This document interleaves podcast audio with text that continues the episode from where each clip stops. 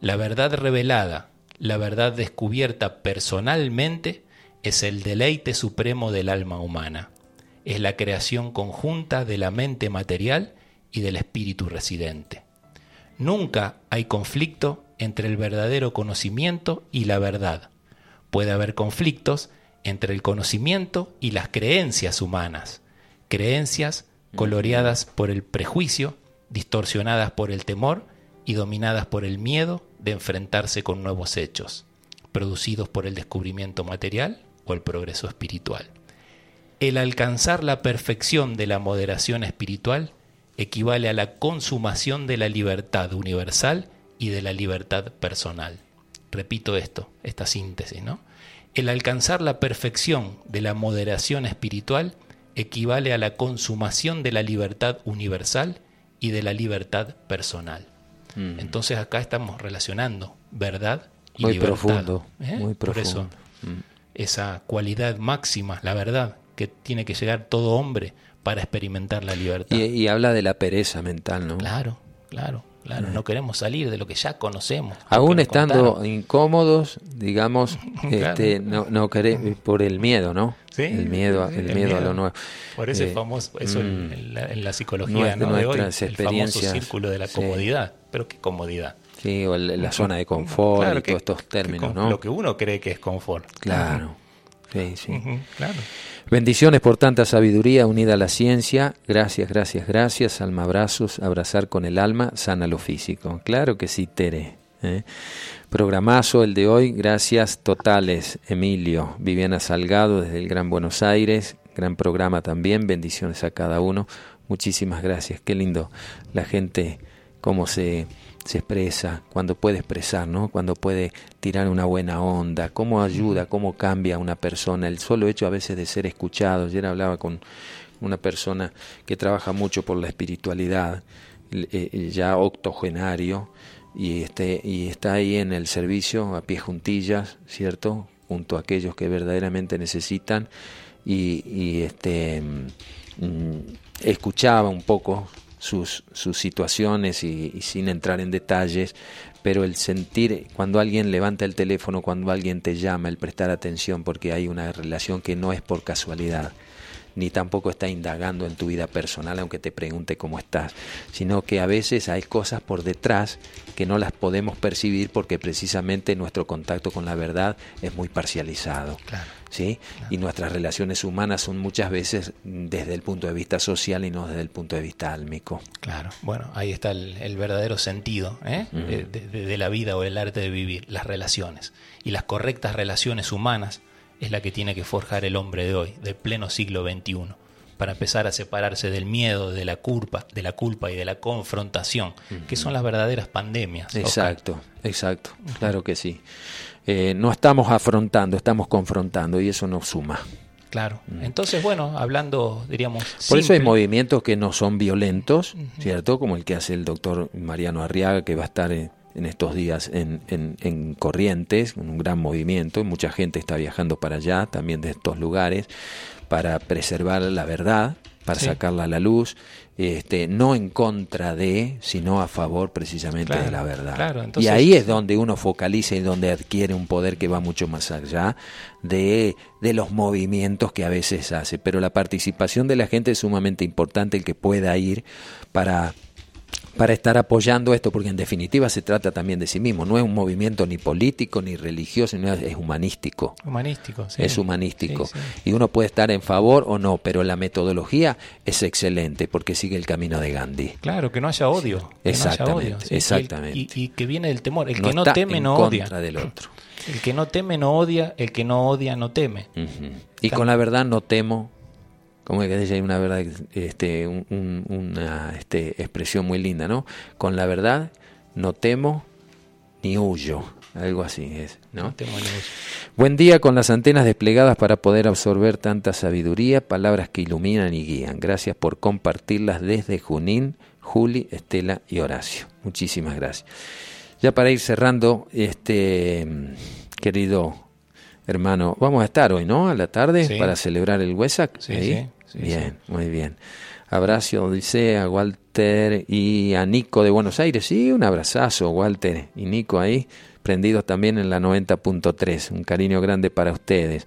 Andrés, la cómoda incomodidad. Buen día, limoneros conectados a la distancia. Bendiciones y muchísimas gracias. Andrés de, de Venado Tuerto. Hacía rato que no estabas, Andrés, por, por los mensajitos. ¿Cómo estás, hermano? Espero que muy bien.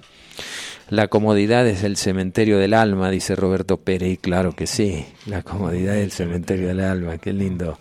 Ah, Roberto tiene también unas, unas expresiones muy, muy lindas. Este, síntesis. ¿Se están eh, tus libros, tres, estos tres libros, están vendiéndose acá en el Nahual? Sí, andan circulando por Andan circulando por, si la gente está queriendo llegar.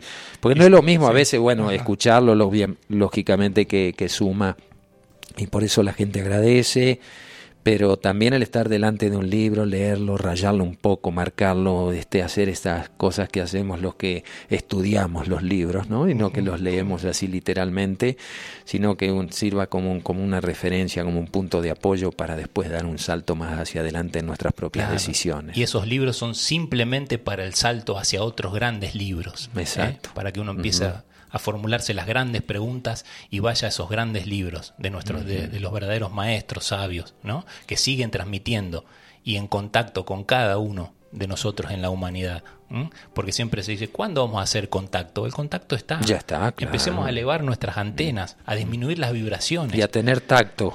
Claro, claro, claro. ¿Eh? Tacto con el otro tacto. Sí, entonces, ¿dónde buscamos? Entonces, todas las verdades están escritas. Como también estaba escrito ya en el Nuevo Testamento que la verdad iba a ser tergiversada.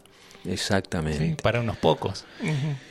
Eh, y bueno, también se crearon frases como los elegidos y eso. Y Dios no tiene ni hijos ni entenados, ¿no? Seguro. Todos a la larga, a la corta, algún día llegará, como siempre. Eh, nos tenemos que ir despidiendo.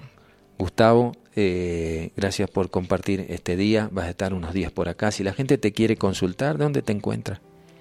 Dejo luego, no sé si se comunican con, con ustedes, le pueden pasar mi, ah, teléfono. y siempre al, servicio, lo que uno hace es completamente ad honorem.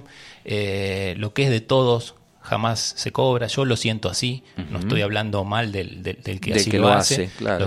sino solamente como lo como, vos implementas tu ¿eh? metodología. claro, así que bueno, que, que llamen y, y se contribuirá a, lo que precise eh, cada uno o a lo que uno pueda estar eh, a la altura de, hacer con el otro. Muy bien. Porque ahí es donde empezamos también a, crecer. Cuando estás, estás, también contribuyendo en algunas fundaciones, en algunos movimientos solidarios, lo estás haciendo con la misión Santa Isabel también, ya desde hace mucho tiempo. Sin pertenecer a... Ser un nexo, ¿no? claro, sin pertenecer a ninguna, pero contribuyendo con, con todas. Claro, yo trabajo para el plan. Para el plan. Para el plan superior. Claro, porque cuando dice uno se quiere empezar a identificar ah, te con sí. Claro, es como cuando uno se encasilla con, con sus títulos o sus o lo que ha logrado. Entonces, libertad también de pensamiento. Y así tiene que ser. Muy bien, muchísimas gracias. De aquí eh, a un tiempito vamos a volver a conversar, te tendremos aquí, esperemos, ¿estás escribiendo otro libro? Sí, sí. Bien. todavía no tiene título, pero bueno, hay dos o tres en camino también. Bueno, ya te lo van a soplar el título, es tu alma, habla con tu alma. Seguro. ¿Eh? Está bien. Bien. Eh, muchísimas gracias nuevamente. Gracias a ustedes. Y nos reencontramos siempre acá por la 90.3 Radio Limón. Ponemos un poquito de cortina musical.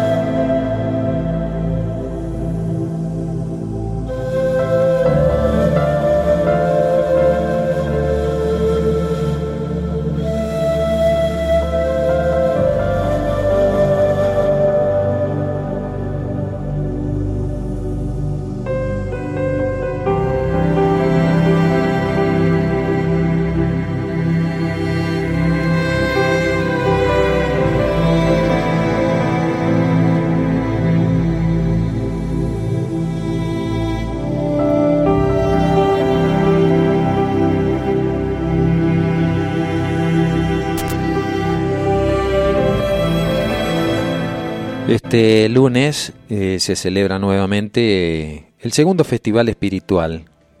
Se llama festival no relacionado como una cuestión banal, ni aquellos que a veces apuntan a las vanidades humanas, sino un festival espiritual.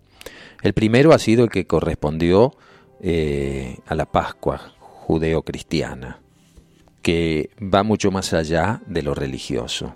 Corresponden a periodos que precisamente ingresan en el planeta ciertas energías que favorecen para el desarrollo espiritual de la humanidad, en términos generales.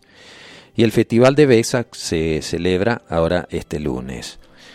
El Festival de Vesak se ha celebrado durante siglos en el conocido Valle de los Himalayas, créase o no, a fin de corroborar que Cristo existe físicamente entre nosotros desde su supuesta partida. Escuchó bien, ¿no? Comprobar en el plano físico la realidad que existe entre Oriente y Occidente en el acercamiento a Dios, tanto el Cristo como el Buda están siempre presentes. Establecer un lugar de reunión para aquellos que anualmente, en forma sintética y simbólica, se vinculan y representan el hogar del Padre, el reino de Dios y la humanidad.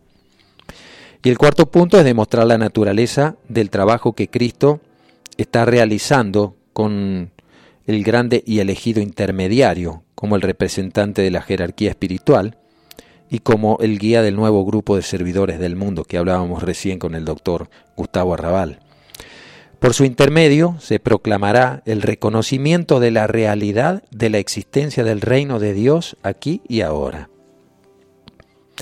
Uno de los mensajes principales para quienes compartimos estas palabras quizá lo constituya en esta época la gran verdad y la realidad de la presencia física de Cristo en la tierra, de sus grupos de discípulos y de colaboradores, de su representativa actividad en bien del género humano y de la estrecha relación que existe entre ellos.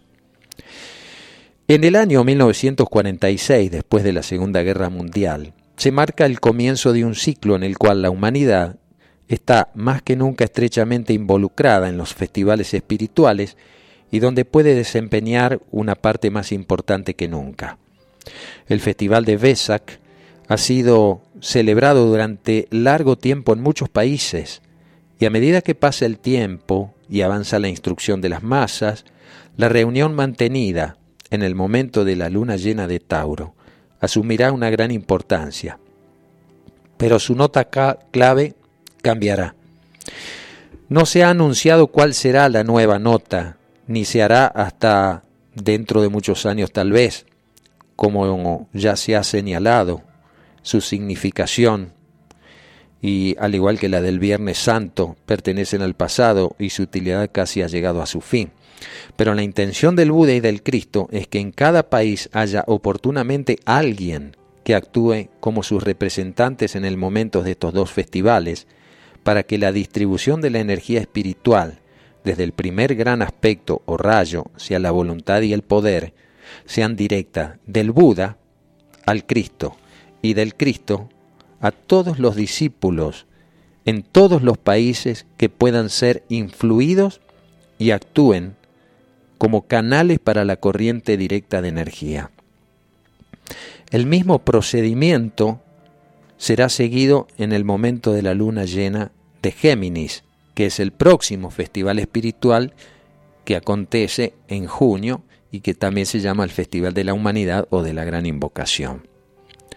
Ese mismo procedimiento que va a ser seguido en la luna llena de Géminis, excepto que no involucrará a Shambhala, con la diferencia de que en el Festival de Vesak será influido un discípulo de primer rayo y en el Festival del Cristo un discípulo de segundo rayo. El primer rayo es la voluntad y el poder, ¿verdad?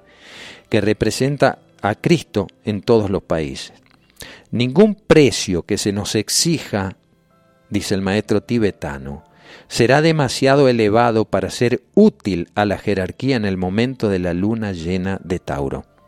El festival de Vesak, ningún precio es demasiado elevado para obtener la iluminación espiritual posible, particularmente en ese momento. Va mucho más allá de las creencias, pero el que cree, crea. Creer que esto es posible, que en muchos lugares del mundo esto se ha diseminado, no solamente como un conocimiento espiritual, sino como una invitación por parte de la jerarquía para que el hombre comience a ser partícipe de sus destinos, el creador de sus propias realidades. Este festival es sumamente importante. Además coincide en la semana de mayo aquí en la Argentina.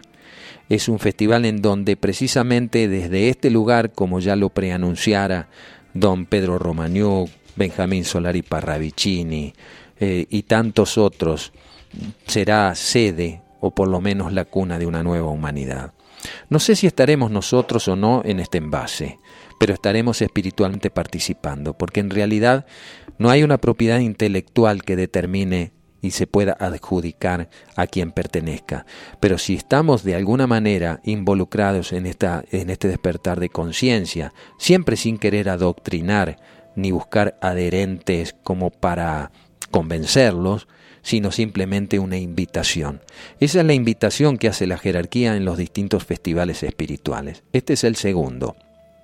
Los invitamos también nosotros desde aquí desde esta emisora y los invitamos a que ustedes se reúnan, no importa cuántos son, que enciendan su cirio, su vela o que hagan su rito, pero que estén conectados en meditación, a veces a través del silencio o a través de una meditación guiada. El ingeniero Oscar tiene allí algunas meditaciones guiadas para la luna llena de Besak, la pueden buscar ustedes en YouTube y hay otras también de otros autores que aquellas personas que a lo mejor necesitan de una palabra para ser guiados en esa meditación y se sientan partícipes, actuemos. Por eso dice eh, eh, eh, al cierre de esta síntesis con relación al Festival de Besa que ningún precio que se nos exija será demasiado elevado para ser útil a la jerarquía en el momento de la luna llena de Tauro. El Festival de Besak Ningún precio es demasiado elevado para obtener la iluminación espiritual posible, particularmente en este momento, que tanto, tanto la necesitamos. Seamos partícipes y como dice el viejo adagio, antes que criticar la oscuridad, encendamos una vela.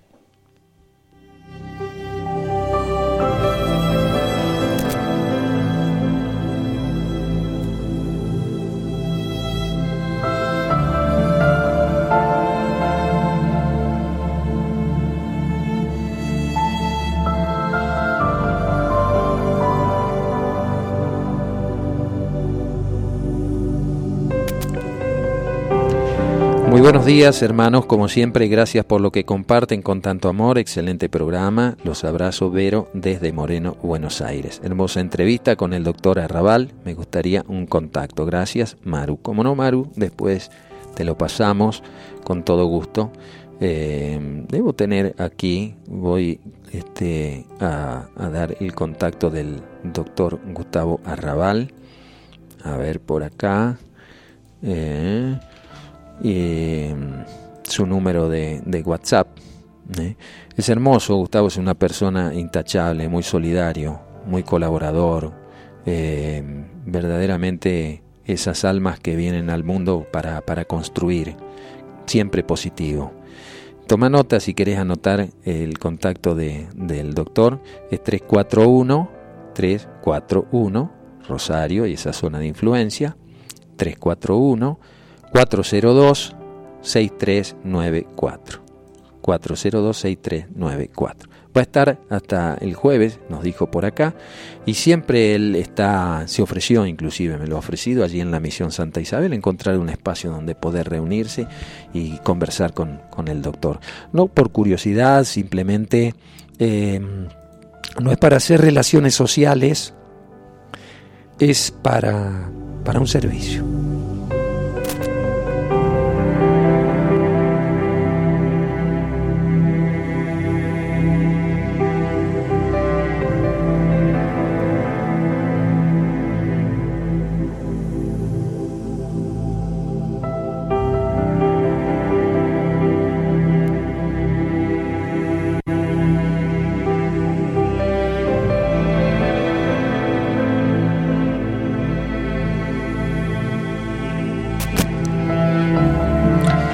Me habían pedido ustedes eh, algún contacto con las asambleas de Punilla. En verdad no lo tengo aquí en el folleto que me han acercado. Lamentablemente no, no hay ninguno.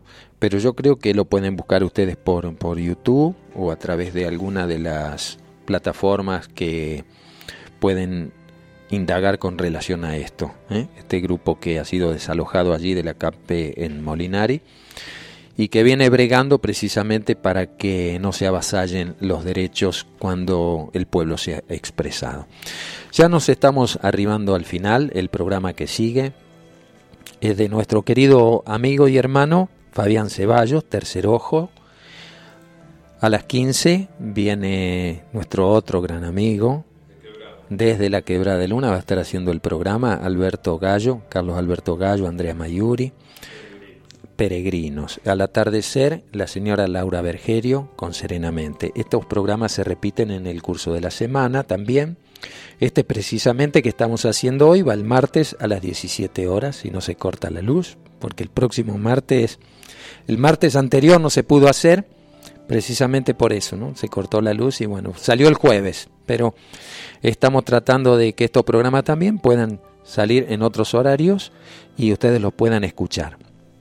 Agradecemos mucho también que sean ustedes instrumentos de difusión de estos programas o que mm, puedan también mm, a sus contactos darles cómo levantarlos desde sus hogares y así poder construir cada vez más esa red grande de almas que trabajan para un despertar de conciencia. Desde Capilla del Monte faltan 10 minutitos para la hora 12. Ha sido muy provechoso para nosotros también contar con la presencia del entrevistado de hoy. Nos vamos a ir con una pausa musical para ustedes que tengan un lindo festival de Besac, que se informen al respecto si lo sienten y juntos en el horario preciso. Antes de cerrar voy a buscar por acá, tenía el horario preciso de la luna llena para nuestra región ponemos un poquito de cortina musical mientras buscamos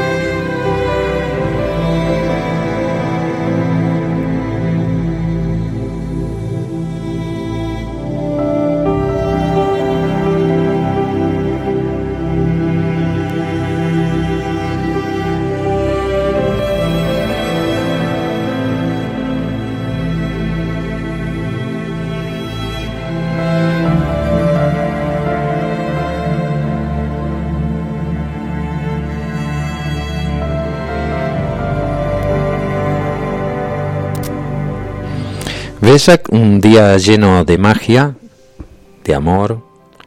Sientan la conexión con Dios, el sentir al Buda, que baja a dar una bendición de Dios y regocijarse en el amor del uno con el encuentro del Cristo en cada corazón.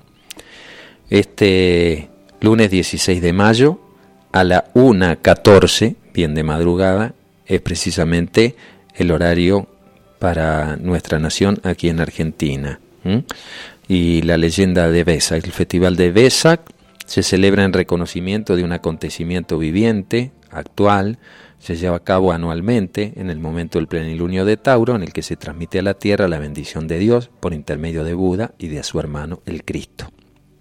Paralelamente, el acontecimiento espiritual interno tiene lugar una ceremonia física externa en un pequeño valle del Tíbet. Hay una película inclusive sobre eso, a lo mejor la pueden buscar allí en los Himalayas, El sueño, leyenda o acontecimiento puede ser descrito eh, de tal manera. Existe un valle situado al pie de los Himalayas tibetanos, a una altura bastante elevada, rodeada por montañas, excepto hacia el noroeste donde existe una estrecha abertura. El valle tiene forma de botella como el cuello hacia el noreste y abriéndose hacia el sur. En el extremo norte, cerca de la abertura, hay una gran roca plana. No hay árboles ni arbustos en ese valle. Está cubierto de una alfombra de pasto duro. Las laderas de las montañas sí se encuentran tachonadas de árboles. En el momento del plenilunio de Tauro comienza a llegar peregrinos, hombres santos y lamas que se acercan, ocupando la parte sur y central, dejando el extremo noreste relativamente libre. Allí, según reza la leyenda, se congrega un grupo de grandes seres que son en la Tierra los custodios del plan de Dios para nuestro planeta y para la humanidad. Con su sabiduría, amor y conocimiento, forman una muralla protectora para nuestra raza, tratando de guiarnos de la oscuridad a la luz, de lo irreal a lo real y de la muerte a la inmortalidad. Este grupo de conocedores de la divinidad se sitúa en el confín del valle en círculos concéntricos, de acuerdo al grado de desarrollo iniciático, preparándose para un gran acto de servicio. Delante de la roca, mirando hacia el noreste, se hallan en niveles etéricos esos seres denominados los tres grandes señores. El Cristo, que se sitúa en el centro, el Señor de las formas vivientes, el Manú, que se sitúa a la derecha y el señor de la civilización, el maestro Racoxi, Saint Germain, que se halla a la izquierda. Sobre la roca descansa un cuenco de cristal lleno de agua. Detrás del grupo de maestros, adeptos, iniciados y trabajadores avanzados en el plan de Dios, se sitúan los discípulos y aspirantes del mundo en sus diversos grados y grupos, los que constituyen en esta época el nuevo grupo de servidores del mundo. Tal vez algunos de ustedes sea uno de ellos.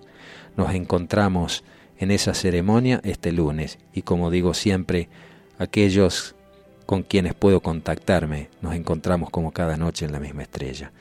Para todos ustedes mi gratitud. Un abrazo grande, nos encontramos el próximo sábado a las 9 de la mañana para empezar a desandar la otra realidad, un puente entre dos orillas.